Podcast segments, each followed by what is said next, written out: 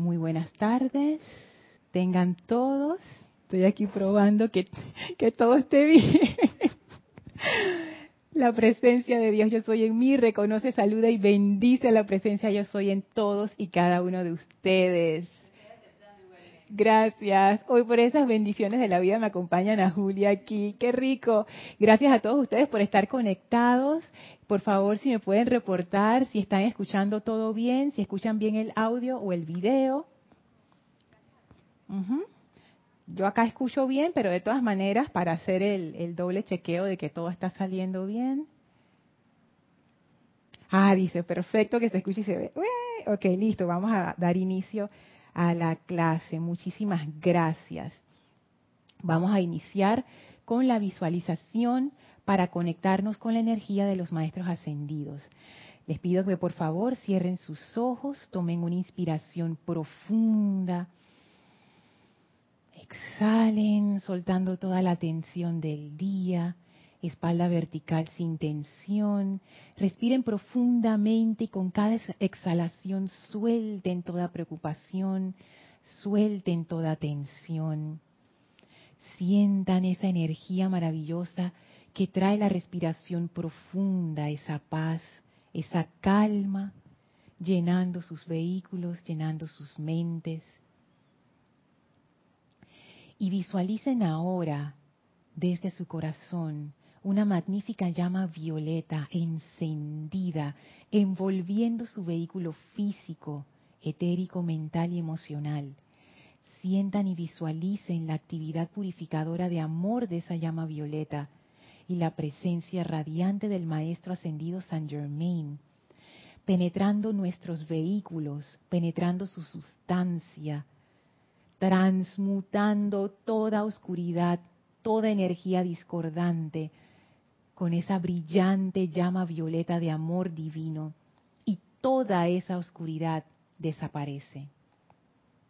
Visualicen cómo esta llama violeta ahora va tomando una tonalidad blanca cristalina y sentimos la presencia del amado Maestro Ascendido Serapis Bey, cargando con su energía a través de nuestros vehículos, elevando la vibración con su poderosa cualidad de ascensión, de manera que la presencia crística en nosotros se expande, nuestra conciencia se aclara, la vibración aumenta y nos sentimos livianos y entramos a esa presencia magnífica de vida, nuestro amado yo soy. El amado Maestro Ascendido Serapis Bey con su gran amor y bondad, abre para nosotros ese portal que nos conecta con el templo de la ascensión en Luxor. Avancen a través de este portal enviando su gratitud al Maestro por el privilegio de entrar una vez más a su hogar. Avancen a través de los jardines, suban las escalinatas y atraviesen primer, segundo, tercer, cuarto templo cuando las puertas corredizas del cuarto templo se abren, estamos frente a los grandes portones del quinto templo. Empújenlos y sientan cómo se abre suavemente, dándoles entrada al templo circular con el brasero en medio en donde flamea la llama. Y a nuestro encuentro viene el amado Maestro ascendido Hilarión lleno con esa radiación jubilosa de verdad y de amor, con ese entusiasmo, y abrimos nuestra conciencia para permitir que el Maestro descargue en y a través de nosotros esa verdad, esa sabiduría, el discernimiento y el amor que nos da la comprensión de esta enseñanza. Abrimos nuestra conciencia todavía más para recibir la doble radiación del Maestro Ascendido El Moria y del amado Señor Maitreya, de manera que las palabras que vamos a leer de sus discursos hoy se iluminen y nos iluminen, iluminando nuestras conciencias, dándonos ese entendimiento y comprensión para aplicar esta enseñanza directamente a nuestra vida. Enviamos nuestra gratitud a estos, a estos tres seres maravillosos y también al Maestro Ascendido Saint Germain por esta enseñanza de liberación. y con esta conciencia reverente y amorosa permaneceremos en comunión con estos maestros ascendidos mientras dura la clase. Tomen ahora una inspiración profunda. Exhalen y abran sus ojos. Bienvenidos sean todos a este su espacio, maestros de la energía y vibración Bienvenida Ana, muchas gracias. Gracias a todos los que están conectados en vivo y los que estarán conectados en diferido. Bendiciones para todos. Antes de dar inicio a la clase y sumergirnos ya en el tema, recuerden, este sábado sigue el curso de la enseñanza de los maestros ascendidos, 4 pm hora de Panamá.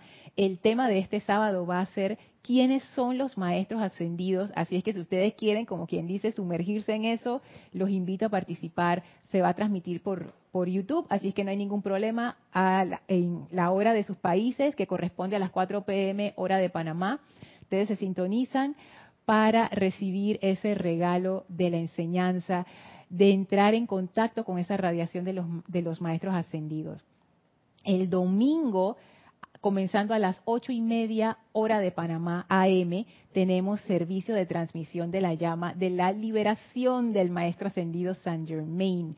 No se lo pierdan, ya que este es el penúltimo. El último es en octubre, porque ya después viene Chambala y ya después viene Royal Tito y después se acabó el año.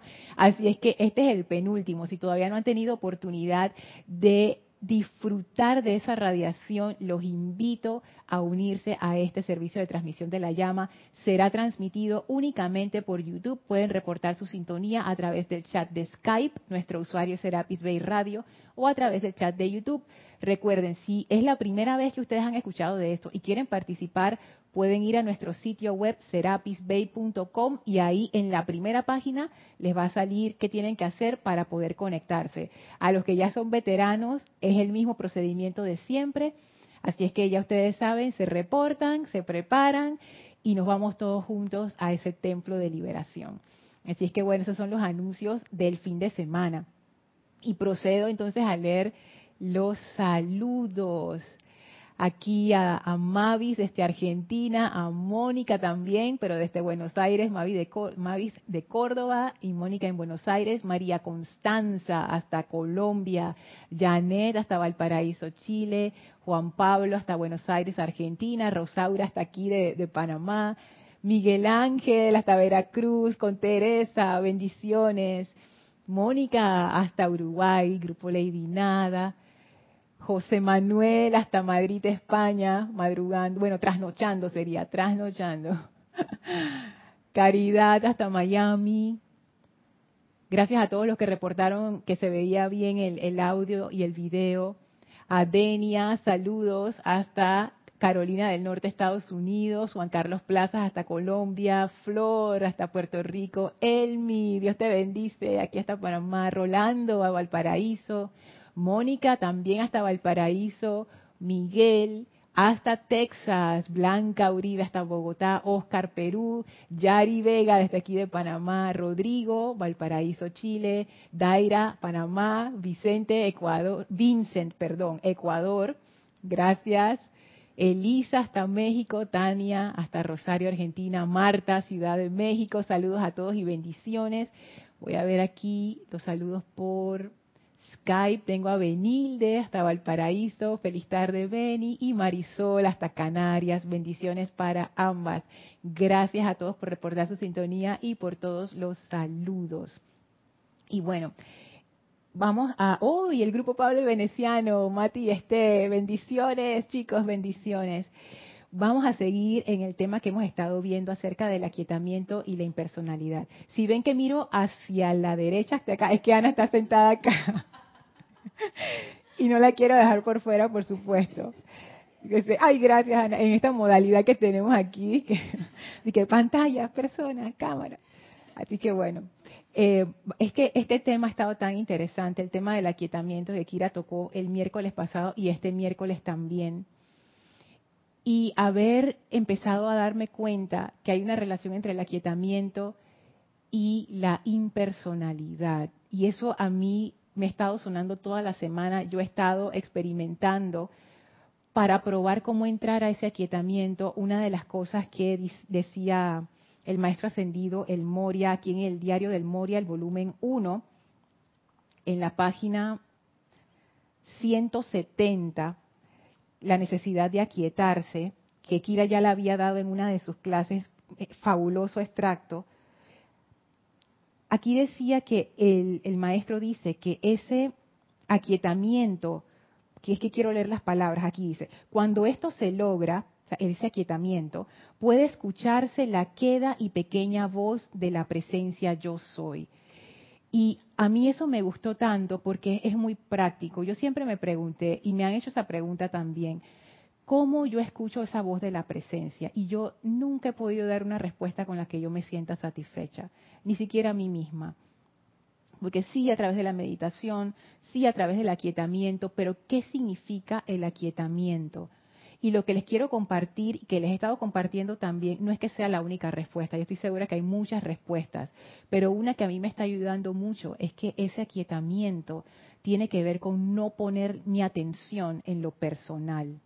Entonces ahora yo puedo hacer como un, como un, no un proceso, sino como una, como una línea de pasos.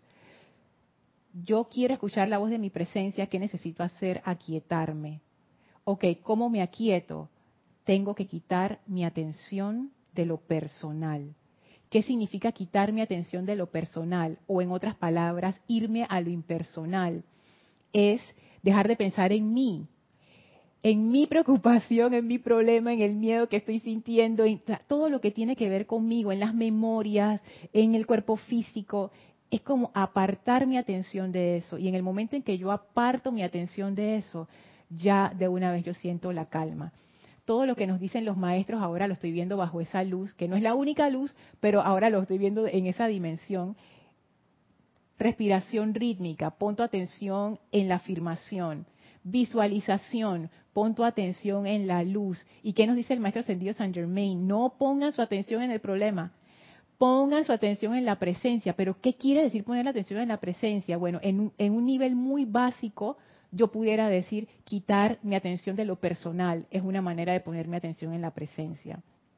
Simplemente quitar mi atención allí. Cuando yo visualizo luz, supuestamente no estoy poniendo mi atención sobre lo personal, yo estoy visualizando luz. Cuando estoy haciendo la afirmación de la respiración rítmica y visualizando esa luz del maestro que entra y que sale a través de la proyección del aliento, yo tengo mi atención en eso, no en lo personal. Entonces el truco es quitar mi atención de lo personal, quitar la atención de lo personal. En tu clase del lunes, Ana, que por esas cosas de, la vida caí justo en el momento donde tú estabas contando acerca de un ejemplo, en donde tú decidiste dejarlo en manos de la presencia. A mí ese ejemplo me impactó mucho. Yo cuando lo escuché, yo quedé, dije, wow. Y después cuando me, di cuenta que íbamos a coincidir hoy, yo dije, amada presencia de Dios, yo soy, no hay casualidades en el universo porque yo hoy te iba a traer a ti a la clase. Sí, pero es increíble. Si no saben de qué estoy hablando, tienen que escuchar la clase de Ana del lunes a las 7. De este lunes está fabulosa. Y el ejemplo que pone Ana es un ejemplo espectacular. Ana tenía una situación y en vez de mortificarse, angustiarse, y yo te comprendo, Ana, porque habiendo estado en situaciones similares, es como que uno siente la... Ana decidió, ¿tú sabes qué?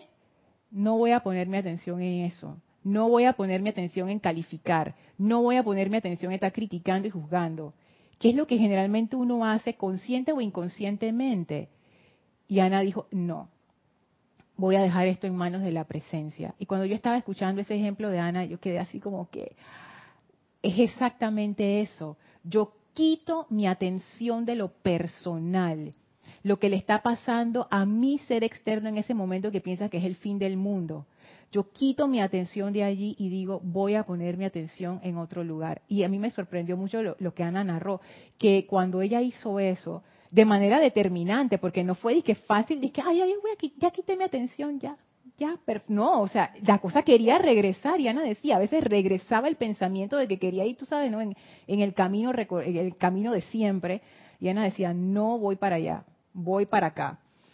Y dice Ana, yo empecé a sentir una gran paz Y yo digo, mira, es que es eso, aquietamiento, aquietamiento. Y el maestro aquí dice, cuando esto se logra, puede escucharse la queda y pequeña voz de la presencia yo soy. Puede sentirse su radiación.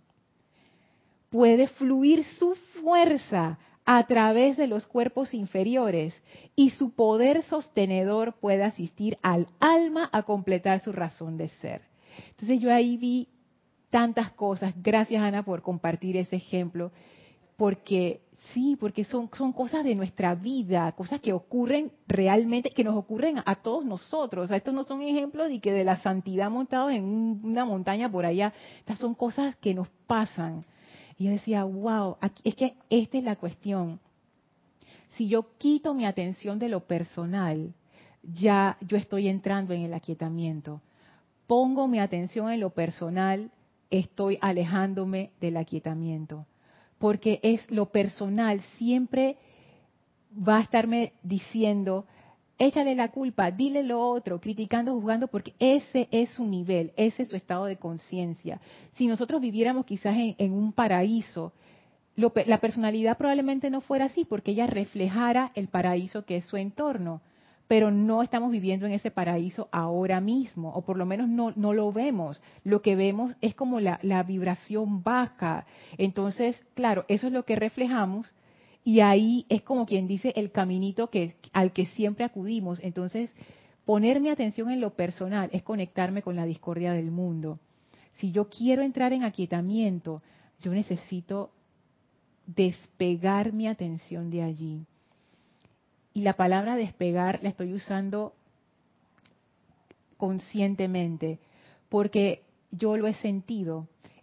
Es como un poder magnético. Los maestros siempre hablan de eso, y que el poder magnético, pero en serio, en serio, en serio. Cuando uno, por ejemplo, se siente lastimado o se siente injustamente tratado, y yo he estado observando esto, es como si tú tuvieras un imán de tu atención, porque toda tu atención se va a eso y tú solamente estás pensando en eso. Mira lo que me hizo, mira lo que me hizo, mira lo que me hizo y no sales de ese loop.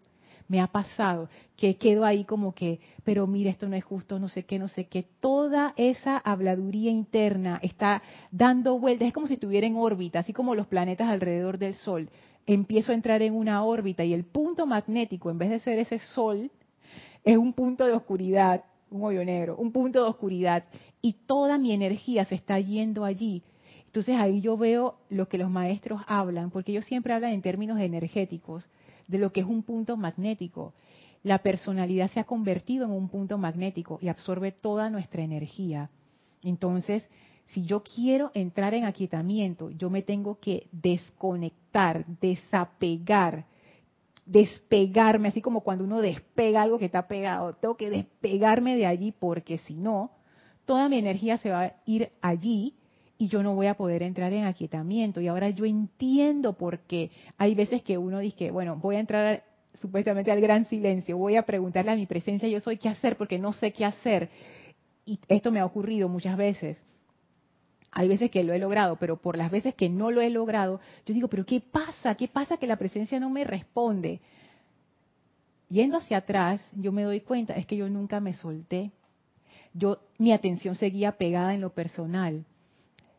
Yo necesito quitar mi atención de allí para entonces que ocurra lo que dice el maestro ascendido El Moria, para poder escuchar la queda y pequeña voz de la presencia. Si mi atención es como un puente, a través del cual viene la respuesta de la presencia. Si ese puente no existe, no hay forma. O sea, ¿cómo me va a llegar la respuesta? Si yo estoy tirando un puente entre mi angustia y más angustia. O sea, ahí no hay ninguna conexión con la presencia. Yo tengo que quitar mi conexión con lo personal. Y recuerden, lo personal simplemente se refiere a todos los pensamientos que giran en torno a nosotros mismos. Es más, antes de pasar a los comentarios, eh, quería añadir esto, porque como les he contado, me he estado observando bastante de cerca, haciendo las cosas de la casa, estoy lavando la vajilla. En ese momento estaba viendo qué pensamientos yo estoy teniendo, qué memorias yo estoy teniendo, qué sentimientos yo estoy teniendo. ¿Y todos alrededor de qué estaban girando? De mí, de mi vida personal, mis opiniones, las cosas que yo pienso, el futuro de mis cosas, el pasado de lo que yo hice, todas mis memorias, mi, mi, mi, mi, yo, yo, yo, mío, mío, mío, mío. Y yo decía, ¿y esto qué tiene que ver con lavar la vajilla? No tiene nada que ver. Yo porque yo qué estoy haciendo? O sea, yo todo el día me la paso pensando en mí. Todo el día me la paso pensando en mí. O sea, toda mi atención está alrededor de lo personal y si yo quiero entrar a ese aquietamiento, yo necesito soltar eso. Y antes de que se frustren y digan, pero eso es muy difícil, dice el maestro ascendido El Moria, porque yo me empecé a frustrar, ¿no? Yo dije, pero ¿por qué no me puedo soltar? Entonces el maestro dice, el aquietamiento de las energías del cuerpo mental, el aquietamiento del embravecido mar, miren cómo lo dice, el embravecido mar, del mundo emocional. El negarse a permitir que el cuerpo etérico conjure fracasos y desilusiones del pasado. Y el disciplinar el cuerpo físico requieren de tiempo, paciencia, constancia, fortaleza y comprensión. A mí me gustó mucho cuando Kira dio esta clase, que ella leyó esto varias veces. Que si no lo hubiera leído varias veces, yo quizás lo hubiera omitido, porque mi conciencia es así, ella como que esa parte es importante. Entonces, no, el maestro nos está diciendo, eso que tú quieres hacer, sí se puede lograr, pero para que tú lo logres, esto es un entrenamiento y es algo constante. O sea, tú no puedes hacerlo hoy y mañana se te olvidó. O sea, si tú realmente lo quieres lograr, sí lo puedes hacer y va a requerir tiempo. Qué interesante que él diga tiempo. Y hay muchas formas de interpretarlo. Una de las que se me ocurre es que yo tengo que dedicarle tiempo a esto. Pero ¿de dónde voy a sacar tiempo si no tengo tiempo? Es que en todo, como en todos los momentos del día, nada más estamos pensando en nosotros. Cualquier momento del día es bueno para practicar esto si estás haciendo tu, trabajo, si estás lavando la vajilla, si estás escuchando una clase, escucha qué está diciendo tu mente, por dónde anda el embravecido mar del mundo emocional, por dónde andan las memorias y cortar eso. Requiere de tiempo, requiere de paciencia, de constancia, de fortaleza, fortaleza. Yo ahora yo em, empiezo a entender por qué, porque eso es un centro magnético, es como si todo, estamos acostumbrados a ir hacia allá. Y díganme si no cuando uno tiene un mal hábito y uno se lo quiere quitar. Eso requiere que tú, sabes, ¿no? tú te pongas determinado y cortes la cosa de raíz. Entonces, fortaleza y comprensión. Comprender que esto no ocurrió en un día y que tampoco se va a solucionar en un día.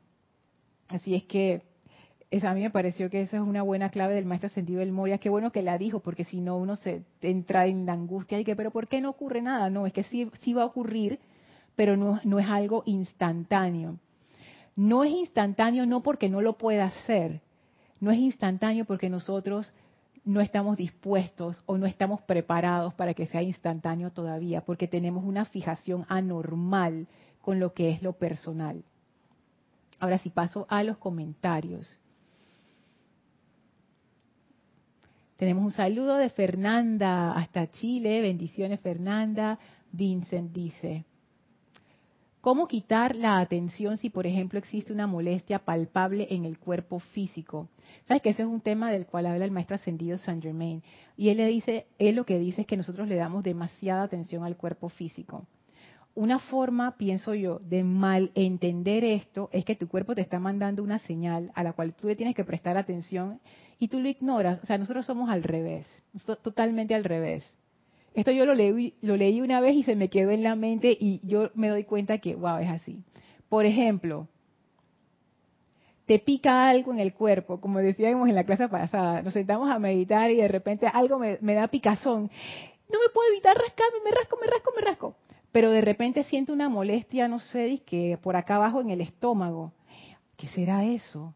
¿Por qué me duele aquí? Pero no voy al médico, pero que me duele. Le dices a todo el mundo que, pero nunca vas al médico, nunca vas a chequearte, nunca, no, no, porque no, sabes, el miedo y la cosa y que mejor no voy, que no sé qué. A ese es el que le tiene que estar haciendo caso, que tu cuerpo te está mandando la señal. Pero la picazón, le damos la atención a lo que no debemos, porque hacemos lo que nos conviene. Entonces, allí, Vincent, lo que tú debes ver es, esta señal que me está mandando el cuerpo, esta molestia, ¿por qué me la está mandando? esto es algo que yo necesito resolver. Cuando el cuerpo nos manda señales de dolor, el cuerpo lo que te está diciendo es, Vincent, intenté resolverlo, no lo logré, necesito que intervengas, necesito que me ayudes para poder resolver esta situación. Y el dolor tiene mucho que ver con, el, con ese punto que llama la atención. El dolor está hecho para llamar tu atención. Te enfoca la atención en un punto de una manera bien radical. Pero es eso, llamar tu atención para que tomes acción. Porque si a uno no le duele, uno no hace nada. Entonces es eso.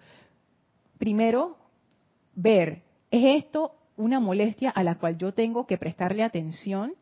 Necesito ir a donde un doctor o a donde un terapista o a alguien a que me vea este asunto, o es una de esas necesidades que a uno les da y uno sabe cuándo es una y cuándo es la otra, y si uno no está seguro, entonces uno va y se chequea para salir ya de, cualquier duda y ayudar a tu cuerpo. Pero lo que dice el maestro ascendido Saint Germain es que a veces nosotros le prestamos demasiado atención a, a las necesidades y a las marrumancias del cuerpo. Por ejemplo, y, esto requiere gran discernimiento también. O sea, no es que ahora uno va a tratar el cuerpo como si fuera como una, bestia de carga, que ni siquiera las bestias de carga las deberían tratar así. Ahí me da cosa. Pero bueno, no es que tú vas a tratar mal a tu cuerpo y que ahora no voy a dormir, ahora no voy a comer, ahora nada más me voy a dedicar a hacer esto. No balance, tú cuidas tu cuerpo, tu cuerpo es tu vehículo, pero es que tampoco tú le vas a hacer caso a todas las cosas que te diga, como un niño, o sea, un niño tú le, tú le haces caso, o sea, si el niño está llorando, ve a ver qué fue lo que le pasó, pero hay veces que los niños lloran para manipular y tú tienes que saber cuándo es una y cuándo es la otra, entonces a eso se refiere el maestro ascendido Saint Germain, ponemos demasiada atención en nuestros cuerpos, ese es en el caso de una molestia, pero también puede ser en caso de cosas que no sea una molestia. Por ejemplo, pongo excesiva atención a mi apariencia física. Excesiva, eh, no que estoy diciendo excesiva, no estoy diciendo que es malo poner atención a la apariencia física, oye, por lo menos uno debe estar limpio y agradable. este es tu hogar, este es tu templo. O sea, tu templo ha de estar presentable y bien. Pero cuando uno pone excesiva atención al cuerpo físico, ¿dónde se está yendo toda tu atención? A lo personal. Donde no está tu atención en la presencia. Entonces, esa es la cuestión, excesiva atención al cuerpo físico. Ya cuando tu estado de ánimo o tu sentido de valía depende de cómo se ve tu cuerpo físico, ya hay un problema.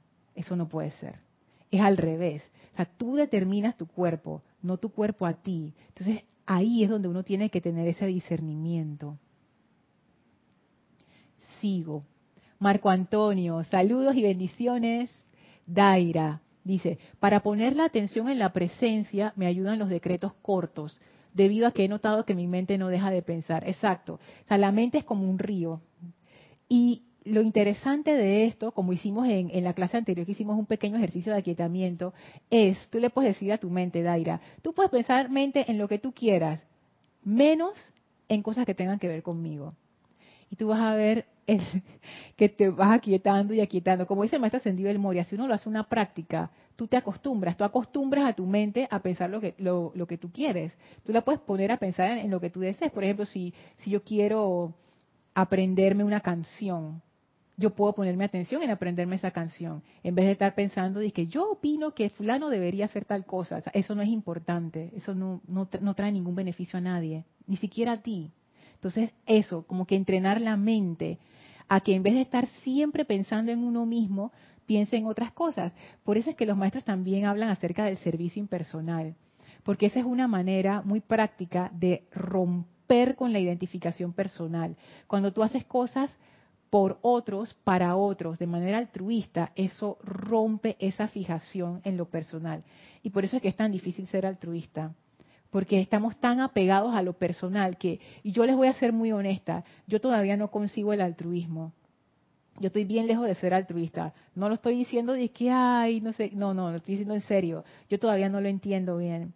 Y yo no sé si lo voy a entender, porque ese, esta es la mente concreta que ya está acostumbrada a suma, resta, tú sabes, ¿no? Hago aquí y recibo acá.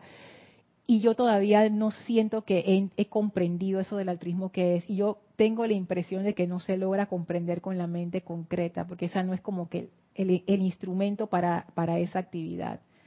Pero el altruismo, o por lo menos aspirar a eso, va rompiendo poco a poco esa identificación con lo personal que tú haces algo nada más porque para alegrar a alguien y ya, pues, y ya, y ya, o sea, no hay, no hay ganancia allí. Eso es como que va quitándole poder a ese punto magnético de lo personal. Leticia, saludos hasta Estados Unidos. Dice Elma, Lorna, ya escuché la clase de Ana Julia, qué ejemplo, muy bueno, me gustó. Elma es fan de tu clase, Ana. Aquí Ana te manda las gracias, dice. Mónica, es muy necesario el aquietamiento de nuestros cuerpos inferiores. A veces cuesta, es cuestión de práctica, práctica y práctica. Me ha costado mucho tiempo y aún sigo intentando. Es que eso es lo que dice el maestro. no, no se desesperen si esto no ocurre de una vez. Sí se puede lograr. Y para lograrlo, no solamente pienso yo que es suficiente hacer la práctica, sino entender qué es lo que estamos haciendo, porque eso era lo que yo no comprendía. Yo hasta ahora yo vengo, empiezo a comprender, ay, ¿por qué los maestros dicen esto y lo otro? Porque ahora lo veo. Y Kira también lo trajo en la clase con el amado Pablo el Veneciano. Mira, ese extracto no lo traje. Donde él decía, yo no puedo enfatizar demasiado. O sea, ya cuando alguien te dice eso, es como quien dice, o sea, ya no sé ni cómo decírtelo. Esa es una, manera. Así mismo, Ana, como que, ¿por qué no te entra? pero el maestro, como él es, él es el maestro de la diplomacia, ahí están los representantes del grupo Pablo el Veneciano, que son así bellos y espectaculares, como el maestro lo es, él no lo va a decir de esa manera, él, lo va a decir elegantemente.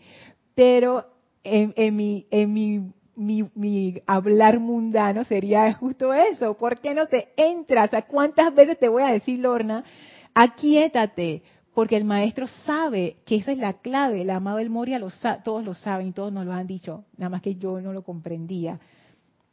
Si tú no te aquietas, no vas para ningún lado. ¿Por qué? Porque no te puedes conectar con la presencia. Es así de sencillo. Si yo no me aquieto, no me puedo conectar con la presencia. Y lo que a mí me gusta de esto del aquietamiento, como lo presentan los maestros, es que nos ofrecen una práctica además de la meditación. Porque la meditación uno lo puede hacer en un momento de su día, pero ¿y qué pasa en las otras horas? ¿Qué pasa cuando yo estoy afuera hablando con gente, haciendo esto, haciendo lo otro? O sea, ¿qué, hago allí? Y esta práctica de impersonalidad para poder entrar en el aquietamiento, yo veo que es como una ruta directa y concreta a poder lograr esa conexión con la presencia. No es la única, obviamente, estoy segura que hay montones, pero bueno, esa es la que estoy viendo ahora mismo que yo siento que me ha ayudado en la práctica a no darle tanta atención a lo externo y que esa atención que no le estoy dando a lo externo empiece a regresar de manera natural al otro foco magnético que tenemos, que los maestros bellamente lo han llamado la llama triple, que es el centro de inteligencia y conciencia. Ese debería ser el foco magnético primario, el único pero no, yo tengo un montón de foquitos así, de llenando todo mi campo externo. Entonces todos estos foquitos, como decía la propaganda aquí en Panamá, ahorre un poco, apague un foco, yo tengo que empezar a apagar todos esos foquitos y empezar a retornar esa energía primaria a mi centro de, a mi centro magnético principal.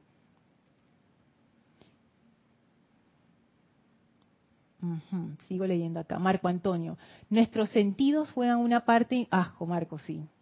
Nuestros sentidos juegan una parte importante en ese proceso que nos muestra el amado Maestro Ascendido, porque un olor nos lleva a un recuerdo, un sabor también, una observación también, exacto, porque los sentidos, claro, todo eso está conectado allá adentro en el cerebro, y, y cada cosa que tú ves te dispara otra, porque así está el cerebro, ¿no? Yo me imagino que así como tú lo ves, que él es una red, así mismo nosotros trabajamos por, por relaciones, por correlaciones, por, iteraciones, por entonces claro, una cosa dispara a la otra que lleva a la otra que lleva a la otra.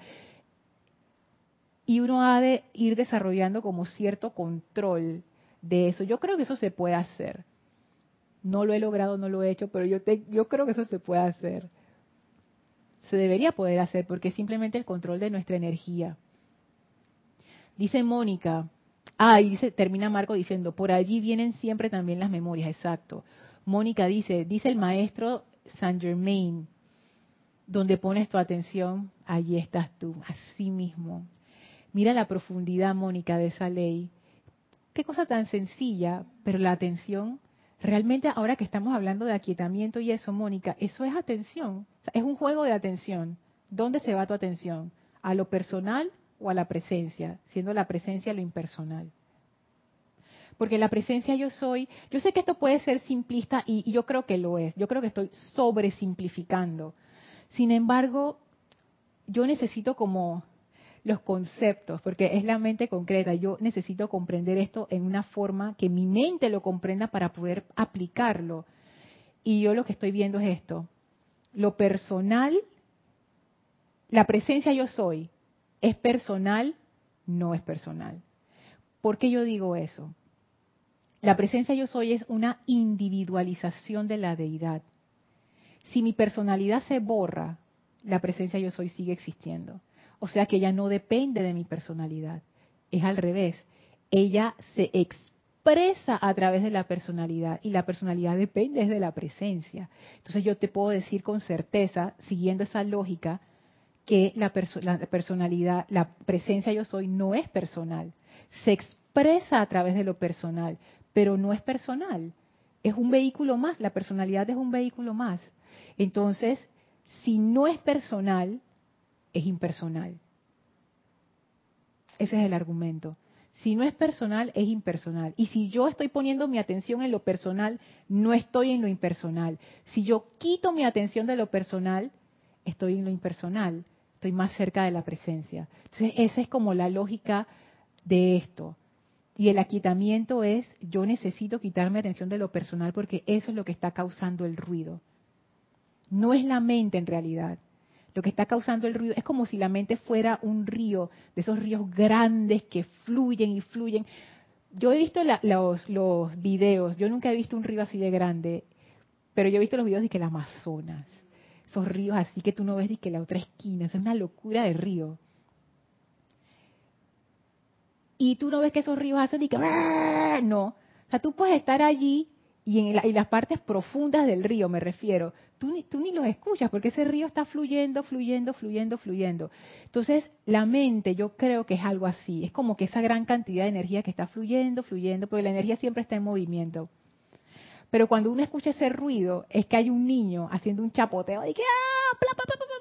y tú crees que, oye, la mente es ruidosa, no es el chiquillo ese que está chapoteando el agua. Dile al chiquillo que se calme y tú vas a ver cómo regresa la paz dile al perro que deje de ladrar, como si te hace caso. El perro de mis papás no hace caso. El perro cuando se calma, ya ah, regresa la paz. Entonces yo pienso que lo personal es lo que está haciendo el ruido. Si yo quito mi atención de lo personal, regresa de una vez la calma. Así es que realmente es un juego de la atención, Mónica. Daira dice, algo que también me funciona para quitar mis cuerpos es mantener la atención en cosas creativas, manualidades, cocinando, etcétera. Eso es una gran forma de hacerlo. Cuando uno está con la mente puesta en algo que a uno le gusta, o también cuando uno está concentrado haciendo algo así que tú tienes que tener toda tu atención en eso, tú no estás pensando en lo personal, tú tienes 100% tu atención allí. Y eso es un caso muy interesante porque yo lo he escuchado de cirujanos. Bueno, y tú debes saberlo mejor que nadie, Ana. Hay veces que ellos operan que nueve horas. Los neurocirujanos. Y tú me dirás si esto es un mito, pero yo he escuchado que salen del, del, cuarto de operaciones y que ya es de noche, ya. O sea, no comieron, no llamaron a su casa y que, tú tenías que llamar y se te olvidó. No, es que, es que no me di cuenta, es que estaba, tú sabes, y ni me di te dicen eso, dice Ana, que le dicen, el tiempo se pasó así. ¿Cómo? Y, y este era lo que decía Vincent. Fíjate con el cuerpo físico. Uno está perdiendo su tiempo pensando en uno mismo, te da hambre. Ay, estoy cansada, tengo sueño, no puedo hacer nada, no sé qué. Te da la picada. Ay, no, es que me duele la espalda. Pero cuando uno está en una situación de esas que es disque concentrada 100%, tú no tienes hambre.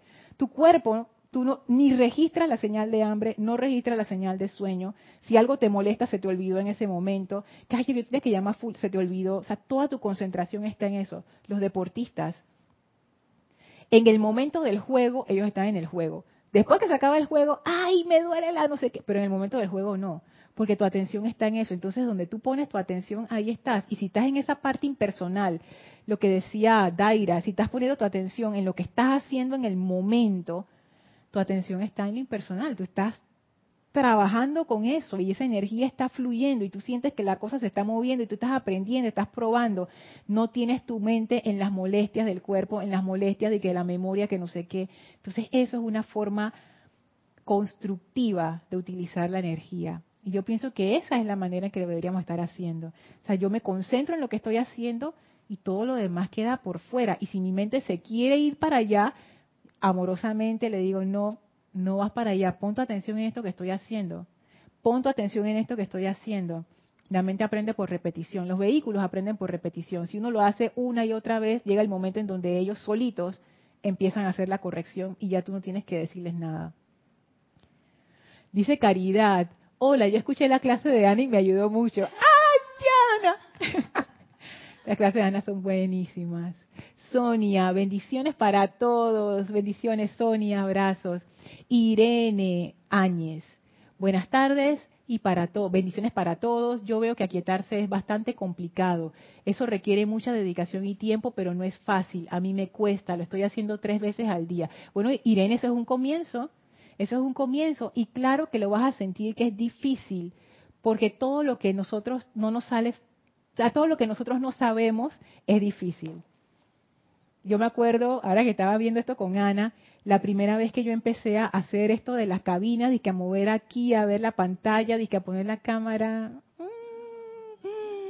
el miedo que a mí me daba y que apreté el botón que no era, no salía al aire, no sé qué, o sea, cuando uno no sabe algo, por supuesto que es difícil. Pero ya cuando uno lo, lo maneja y uno entiende la lógica detrás ya tú sabes cómo que es la cosa, ya se empieza a hacer más fácil. O sea que Irene, eso es un buen comienzo tres veces al día. Tú vas a ver, cuanto más lo hagas, tanto más fácil se va a hacer. Hasta que ya llegue un momento en que va a ser parte natural de tu día a día. Marta dice, me encanta lo que el maestro ascendido San Germain cita. Hoy solo puede contactarme mentalmente la huesta ascendida de luz. Ah, la uso cuando mi loca de la casa anda en Bosnia. Marta usando términos parameños, o sea, desde México. Gracias, Marta. Lo que Marta quiso decir es cuando la mente está de su cuenta, o sea, no, hay forma de controlarla. Y esto que dice el maestro, fíjate, hoy solo puede contactarme mentalmente la huesta ascendida de luz. Qué lindo. Eso es una forma de quitar tu atención de lo personal. Cuando viene un pensamiento de esos que, tú sabes, eso de una, la, la necesidad de uno, hoy solo recibo la luz de la presencia. Hoy solo mensajes de la huesta, la ascendida de luz. Listo. Daira, los maestros nos recuerdan el aquietamiento todo el tiempo porque la caída del hombre fue el olvido. Oh, así es. Dice Diana desde Bogotá, bendiciones para todos, bendiciones Diana. Irene dice, y digo, aquieta cuerpo mental y sabe que yo soy Dios. Imagino que el cuerpo mental dice, la, la, la, la, no te hago caso. Pero Irene, te va a hacer caso. Es, es que es como, es como un niño, igual que los niños. Tú le tienes que enseñar una y otra vez y otra vez, ya el niño eventualmente entiende y hace lo que tiene que hacer. Maritza, bendiciones. Grupo Pablo el Veneciano dice, Lorna, también considero que es importante la actitud interna y las tendencias. Ambas cosas influyen en mayor o menor en un mayor o menor aquietamiento. Matías dice, dice que saludos para Ana y bendiciones. ¡Ay, qué lindo! Bendiciones, Mati, dice Ana. Sí, claro, porque personalidades distintas, o sea, hay, hay personalidades como que ayudan más al aquietamiento que otras. Hay personalidades que son bulliciosas y que esto del aquietamiento cuesta. Hay otras personalidades que tienden a ser más tranquilas y tú sabes, ¿no? Pero que eso no nos detenga, porque realmente la personalidad, por lo menos yo lo veo así, está dentro de lo que es el control de nuestra energía. Y todos nosotros tenemos esa capacidad para controlar nuestra energía. Así es que independientemente si nuestra personalidad tiene tendencias que facilitan o no, es el, mismo tratamiento que, dice el maestro ascendido El Moria. Tiempo, paciencia, constancia, fortaleza y comprensión. Una y otra vez hasta que lo logremos. Dice Marta, también escuché a Ana. Me encanta. Saludos y bendiciones. Y te manda florecitas y corazones. Viste, Ana, pues tienes que venir hoy para recibir presencialmente estas bendiciones. Denia dice, Lorna, a mí me funciona reconociendo a la presencia en todo lo que hago. Exacto, esa es otra manera, Denia. Que los maestros también nos lo dicen, pero hasta ahora yo vengo a comprender cuál era la lógica detrás. Dice Denia, ejemplo, cuando estoy cocinando y me digo, la presencia de Dios en mí es la que me capacita para hacer todo lo que se requiere de mí. Claro. Irene, gracias Lorna por tus consejos, mucha luz y bendiciones. Estamos para aprender exactamente, Irene, y todos estamos en el mismo barco. O sea, no hay que, que aquí, o sea, ojalá que pudiéramos estar frente a un maestro ascendido o a uno de los discípulos avanzados del maestro que nos enseñara estas cosas en un idioma que nosotros entendemos así como clarito y que yo le pueda hacer las 500 preguntas que tengo en mente y que él me las conteste todas. A falta de eso, lo que tenemos somos nosotros mismos, sea, toda esta comunidad en la cual todos aprendemos unos de otros. O sea, como les decía, yo aprendo de las clases de Kira, aprendo de Ana, aprendo de todas mis hermanas y de mis hermanos, aprendo de ustedes, de las, de las cosas que me mandan, de los correos, de tantas cosas.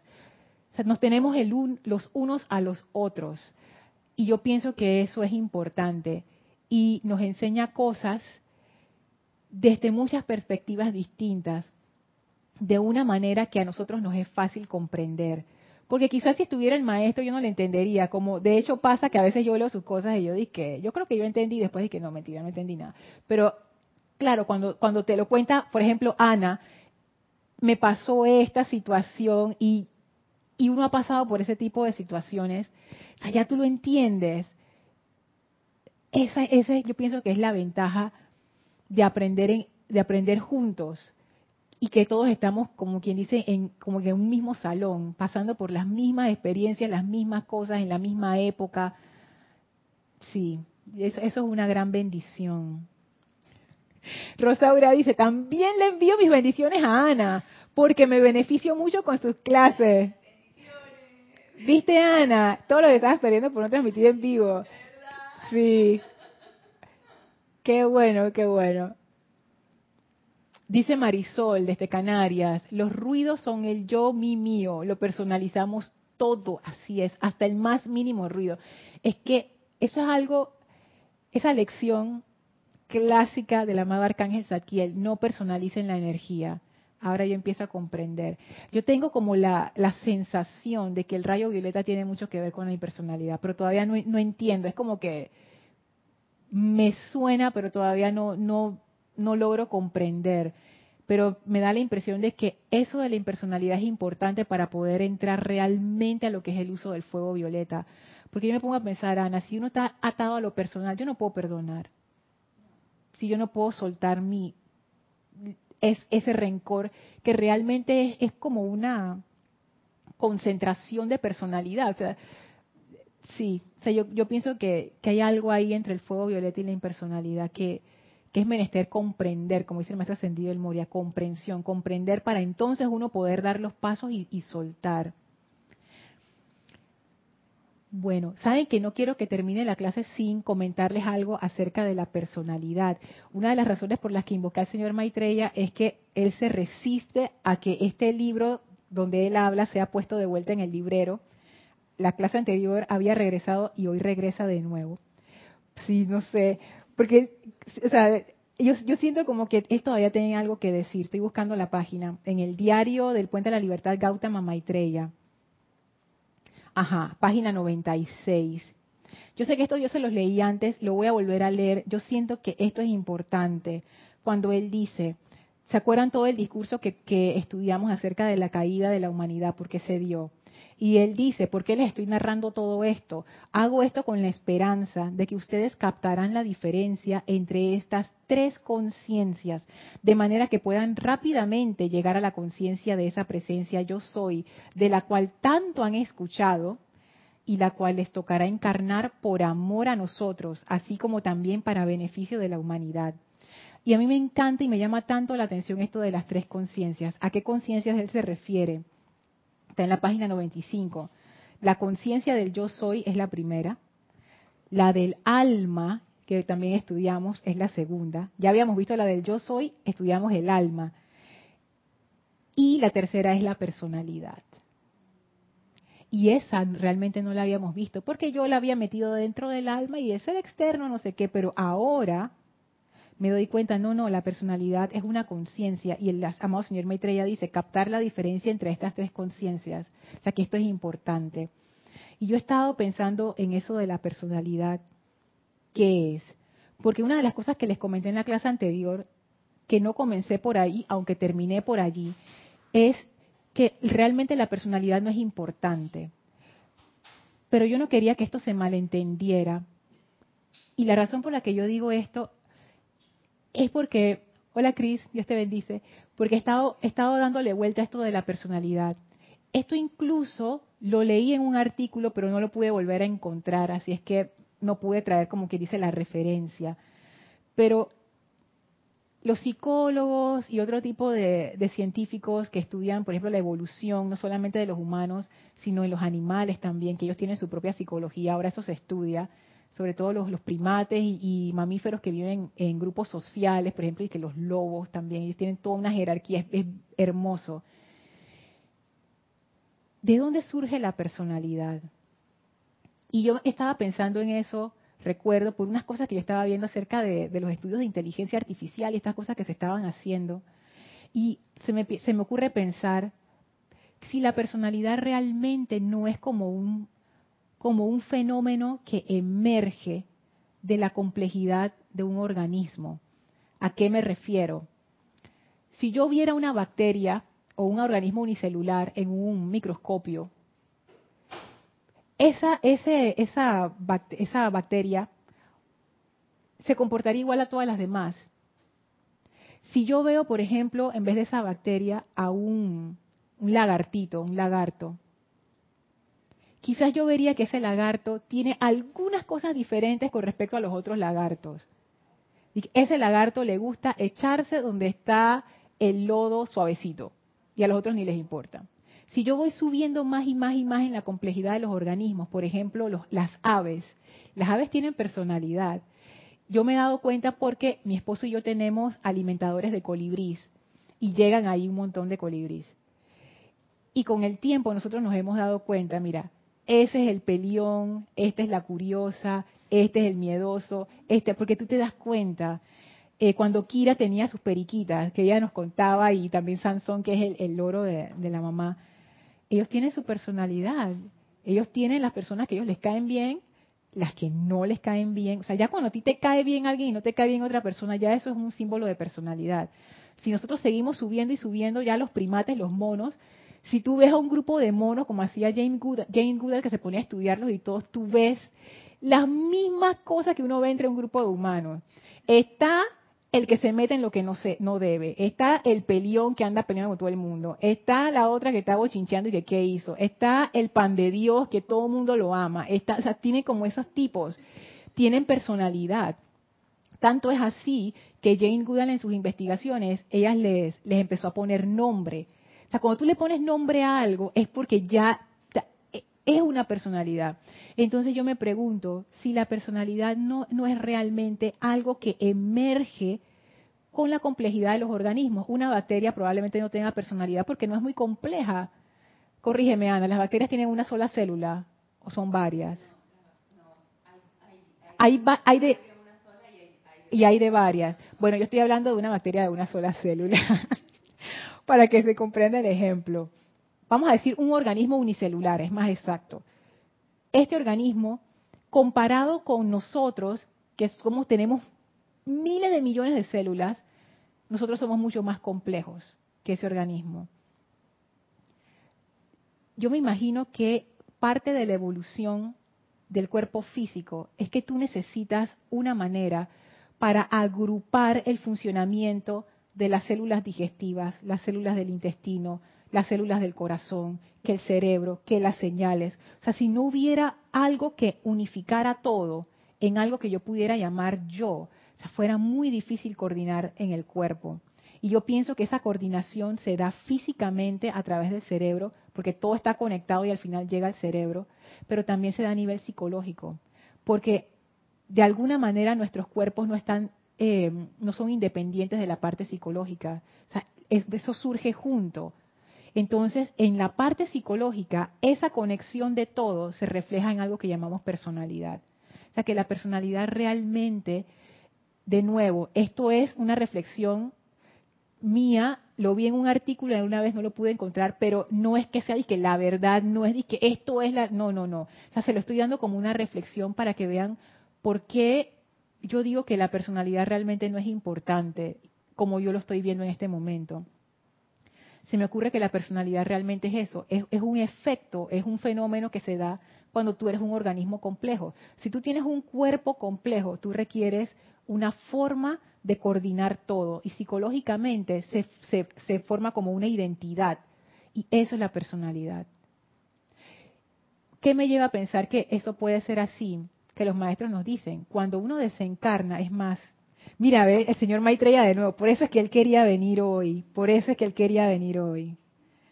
Estoy buscando la página. Dice, página 103, cuando él habla acerca del alma que se expresa a través de la personalidad. Actualmente ustedes tienen un nombre, nacieron en una familia, viven, si son lo suficientemente afortunados, 70 años, bueno, ahora es un poquito más, señor Maitreya, y luego fallecen como una personalidad esta persona, esa personalidad deja de existir, pero el alma de ustedes en la vestidura etérica influye a cada personalidad en la que ustedes se convierten en cada encarnación sucesiva. ¿Qué me hace pensar esto? Si cuando yo desencarno, cuando yo desencarno, ¿qué ocurre? Mi cuerpo físico se queda aquí. El etérico, el mental y el emocional no. Ellos simplemente seguimos en otro lado. O sea, yo sigo manifestándome a través de ellos en otro lado. Pero mi cuerpo físico se queda aquí. Entonces, según esto, la personalidad deja de existir cuando el cuerpo físico se acabó. ¿Qué me dice eso? Que la personalidad depende del cuerpo físico. O sea, la personalidad no es mi individualidad. La personalidad no es nada especial. No es que mi personalidad es especial, yo soy especial, mi personalidad, es simplemente un efecto del vehículo físico es un efecto de la complejidad de, tener, de ser un organismo complejo como somos nosotros. Los animales también tienen personalidad. O sea, no es nada del otro mundo, no es nada fantástico. Tú tienes un cuerpo físico complejo, vas a tener personalidad. Y yo estaba pensando en eso, si en algún momento, con, todos los experimentos que están haciendo de inteligencia artificial, si, si eventualmente esos algoritmos y estas máquinas que, les, que las programan para que ellas mismas aprendan por su cuenta, en algún momento no van a empezar a desarrollar personalidad, porque eso es producto de la complejidad. En algún momento tú empiezas a desarrollar lo que decía Mati, tendencias, preferencias, ya eso es como la raíz de la personalidad. O sea que la personalidad realmente es un fenómeno del cuerpo físico. Entonces, ¿cómo? Y pónganse a pensar en eso cuando uno defiende tanto la personalidad, cuando uno le da tanta importancia a la personalidad, y la personalidad ni siquiera trasciende desencarnar, o sea, ni siquiera trasciende eso. El etérico sí, el emocional sí, el mental sí, pero la personalidad no. O sea que esta personalidad que en este momento yo estoy aquí encarnada, cuando este vehículo termine su función en este plano, aquí se queda. Entonces, ¿yo qué hago defendiendo tanto la personalidad? ¿Qué significa la personalidad realmente? Lo que dice el señor Maitreya, ustedes tienen un nombre, nacieron en una familia, como que... Así que con eso, con eso quería cerrar la clase como para abrir la, la, la puerta a la siguiente parte de la clase en donde vamos a hablar eso de la importancia de la personalidad, siendo que la personalidad, hay muchas formas de ver esto, pero viéndolo como, como decía el señor Maitreya y como lo han visto los científicos, como se está estudiando, que los animales también la tienen, o sea, esto es producto de la complejidad de ser un organismo que tiene células, funciones, un montón de cosas. Pensar un poco en eso, ¿no? Nuestra importancia personal. ¿Qué significa eso? Es tan importante como tener un cuerpo. Entonces, es como para ir rompiendo esa fijación en lo personal. Es, simplemente una idea para que la exploren y vean qué tal. Ok, ya estamos sobre la hora, así que voy a terminar de leer los comentarios. Y... Estoy buscando aquí donde quedé. Oscar dice, a mí me cuesta durante el aquietamiento que omitir las estrategias de la personalidad y distraerme. Claro, porque esa es la costumbre, porque nuestra atención está acostumbrada a irse para allá y lo que necesitas hacer es desacostumbrar, eso es todo yo digo eso es todo, pero no es que sea de que fácil, pero claro, es que esa es la parte de lo que dice el maestro, la constancia. Flor, me confieso fan número uno de Ana Julia. También escuché su clase el lunes en diferido. Bendiciones a las dos. Ana, Ana, wow, qué emoción. las clases de Ana son espectaculares. Janet dice, Lorna, porfa me salúdame a Ana. Yo me repito todo el día, yo soy aquí, yo soy ahora. Alejandro dice, Arancilla Puga desde Chile, bendiciones a todos desde Iquique, bendiciones Alejandro. Juan Carlos Plazas, hay aves que tienen una sola pareja en su vida, igual que muchos seres humanos, y me, me mandan unas caritas con guiño. ¿Tú viste cómo es él? ¿Tú viste cómo es él? Eres así, no va a hacer ningún comentario, Juan Carlos. Maritza, ellos son reflejos de lo que hace el ser humano. Si los animales, sobre todo los animales de, no, no sobre todo, los animales de casa, ellos por supuesto que reflejan que eso es también parte de la personalidad, porque si tú vives en un entorno social, estos animales entienden perfectamente de eso y se comportan dentro, son parte de la familia, o sea, pero tú te das cuenta, sí o no, Ana, tus dos perros, ellos tienen personalidad, no son iguales, no son unos clones, cada uno de ellos tiene su preferencia, su cosa, su forma. Tú te das cuenta que allí hay, hay esa personalidad detrás. El grupo Pablo el Veneciano dice, Lorna, en el libro de los maestros ascendidos escriben el libro de la vida, define a la personalidad como la proyección mental del alma. Interesante, exactamente.